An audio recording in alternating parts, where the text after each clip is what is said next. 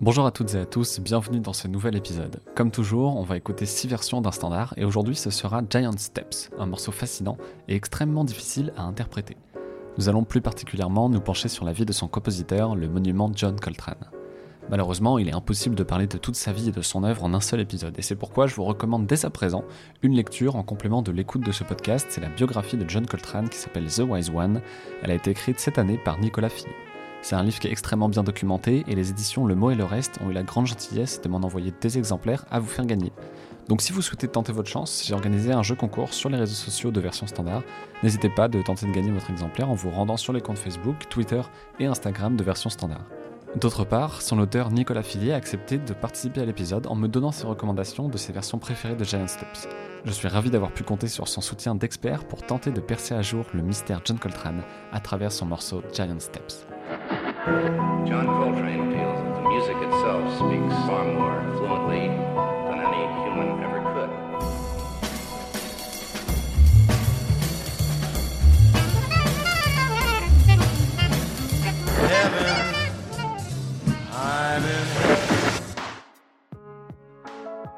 Version standard, le podcast des morceaux qui racontent le jazz. John Coltrane a consacré corps et âme à la musique. Il a mené toute sa vie une quête mystique, repousser les limites de l'expression musicale, composer et improviser pour aller toujours plus loin dans sa recherche artistique. Il a mené une vie de nombreux excès, mais sa première addiction fut le travail de son instrument. Ses proches, sa famille se souviennent de le voir constamment avec son saxophone et de l'entendre travailler ses gammes pendant des heures. John William Coltrane, né en 1926 dans une petite ville de Caroline du Nord, n'est pas né avec un don. Il n'était pas prédestiné à devenir musicien. Ce qui est important dans la musique de Coltrane, c'est sa quête, le chemin emprunté, fait de rencontres, d'expériences et d'énormément de travail. John Coltrane a mené une vie d'ascète consacrée à la musique et il était décrit par ses proches comme un homme pieux, aimable, humble et profondément sincère. La composition que nous allons écouter aujourd'hui est tirée de son album éponyme de 1960, Giant Steps. C'est un tournant important dans la carrière de John Coltrane, car c'est son premier album en tant que leader pour le label Atlantic. Son enregistrement a été réalisé juste après celui de Kind of Blue, dont je vous avais déjà longuement parlé dans un épisode précédent. Et comme je vous le racontais alors, John Coltrane a connu une période de toxicomanie qui lui a valu d'être évincé du quintet de Miles Davis. Il a mené seul sa détoxication et on est ressorti profondément transformé. Je cite ces mots. Au cours de l'année 1957, j'ai fait l'expérience, grâce à Dieu, d'un éveil spirituel qui m'a mené à une vie plus riche, plus remplie, plus productive. À cette époque, j'ai humblement demandé que me soient donnés les moyens et le privilège de rendre les gens heureux à travers la musique. Et Miles Davis a bien remarqué ce changement pendant l'enregistrement de Kind of Blue. Il a déclaré, je cite encore, Maintenant que Coltrane était clean, c'était un peu comme s'il était investi d'une mission. Il me disait qu'il avait assez déconné comme ça, qu'il avait perdu trop de temps, pas suffisamment prêté attention à sa propre vie, à sa famille et surtout à son jeu. L'éveil de Coltrane est donc aussi profondément spirituel et la religion restera toujours liée à sa quête musicale. Coltrane a toujours voulu élever sa musique, en repoussant les limites de sa composition et de son instrument. Foncièrement avant-gardiste, Coltrane repousse le bebop dans ses retranchements avec Giant Steps, une composition très complexe qu'il survole impérialement.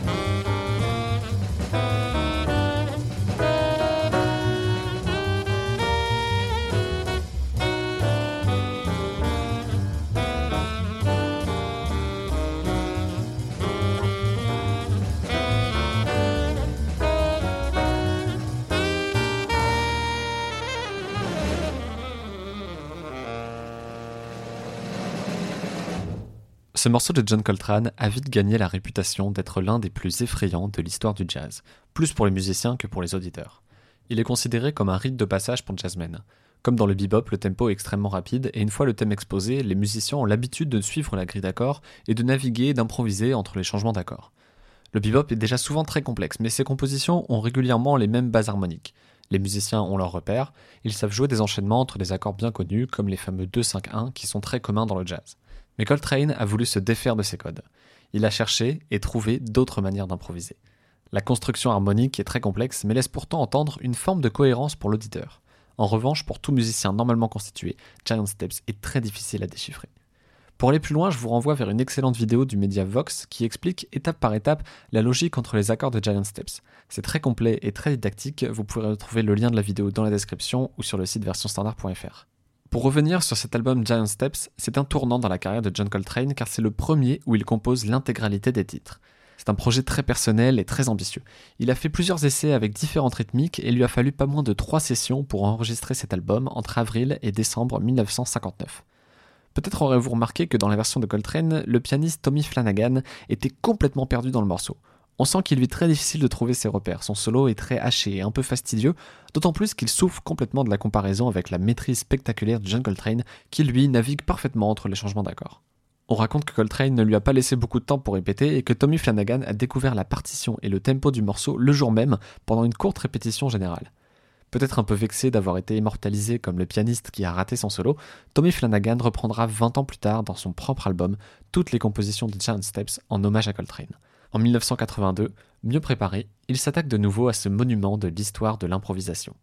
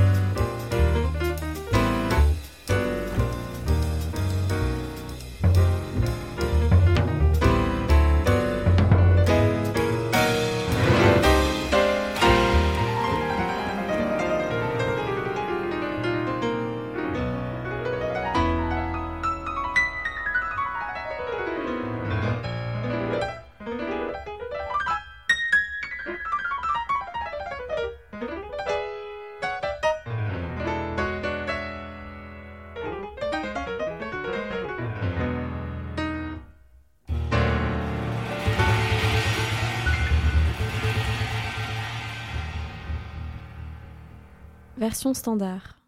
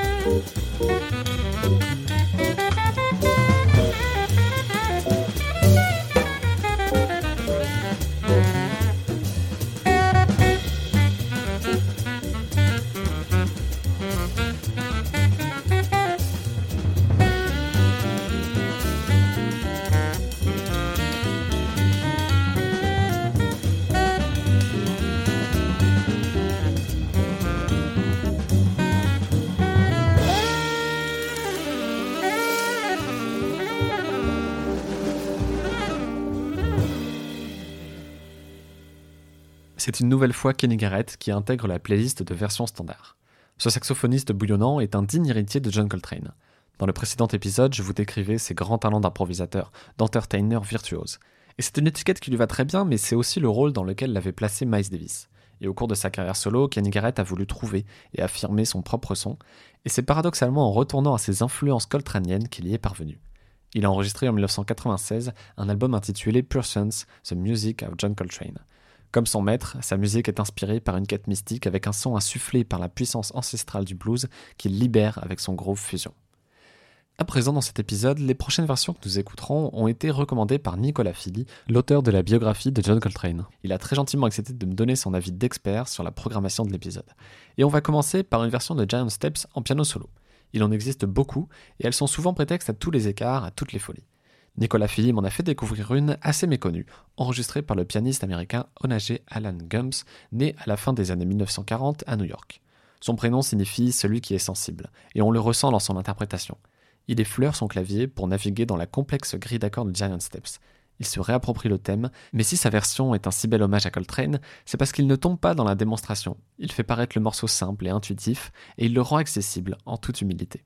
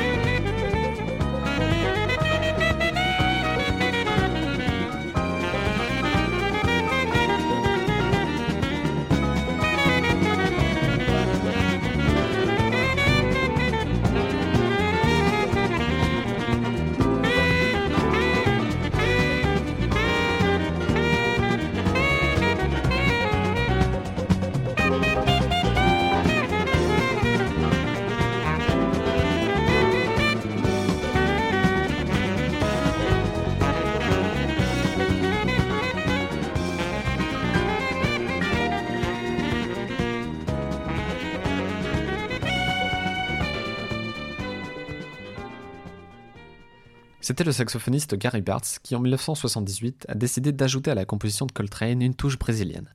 Néanmoins, il ne tombe pas dans le piège des nombreuses et ennuyeuses transpositions bossa nova de standard.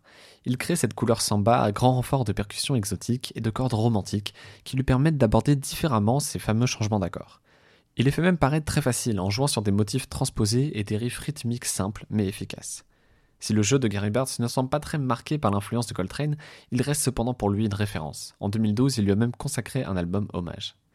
La discographie de John Coltrane est très riche et extrêmement variée. De la fin du bebop au début du jazz modal, en finissant par des expérimentations free jazz des plus déconcertantes. On découvre même encore aujourd'hui des enregistrements inédits, avec un Lost Album paru l'année dernière et un autre sorti ce 27 septembre. Il faudrait donc bien plus d'un épisode pour prétendre vous raconter John Coltrane. C'est pour cela que je voudrais terminer cet épisode par quelques recommandations pour aller plus loin si vous le souhaitez. Il y a d'abord un documentaire sur Netflix qui s'appelle Chasing Train. Il est très bien réalisé et c'est une excellente porte d'entrée dans sa musique avec de très nombreux témoignages. Et pour aller encore plus loin, il y a évidemment la biographie très complète écrite par Nicolas Philly pour suivre consciencieusement, étape par étape, disque par disque, la quête coltranienne. Il s'agit donc de John Coltrane The Wise One, sorti en 2019 aux éditions Le Mot et le Reste. Je vous rappelle que vous pouvez gagner un exemplaire avec version standard, donc rendez-vous sur les comptes Twitter et Instagram et Facebook de version standard pour tenter votre chance. Les liens sont dans la description et toutes les informations sont comme d'habitude sur versionstandard.fr. Avant de passer à la dernière version de Giant Step, je vous remercie d'avoir écouté. Et si ça vous a plu, vous pouvez comme d'habitude vous abonner sur votre application de podcast ou sur la newsletter de versionstandard.fr. Si vous passez par iTunes ou Apple Podcast, vous pouvez laisser un avis sur le podcast en déposant quelques étoiles. Pour la dernière version du jour, nous allons conclure avec une interprétation pleine de surprises portée par Rachan Roland Kirk, multi-instrumentiste et notamment saxophoniste. Il donne ici à entendre un John Steps aux multiples identités, avec une introduction tout en simplicité qui semble s'envoler dans les hautes sphères du free jazz, portée par un chœur vocal, suivi ensuite d'une longue improvisation dans un plus traditionnel quartet de jazz. Giant Steps n'a vraiment pas fini de vous surprendre. Je vous remercie encore d'avoir écouté et je vous dis à bientôt pour un prochain épisode.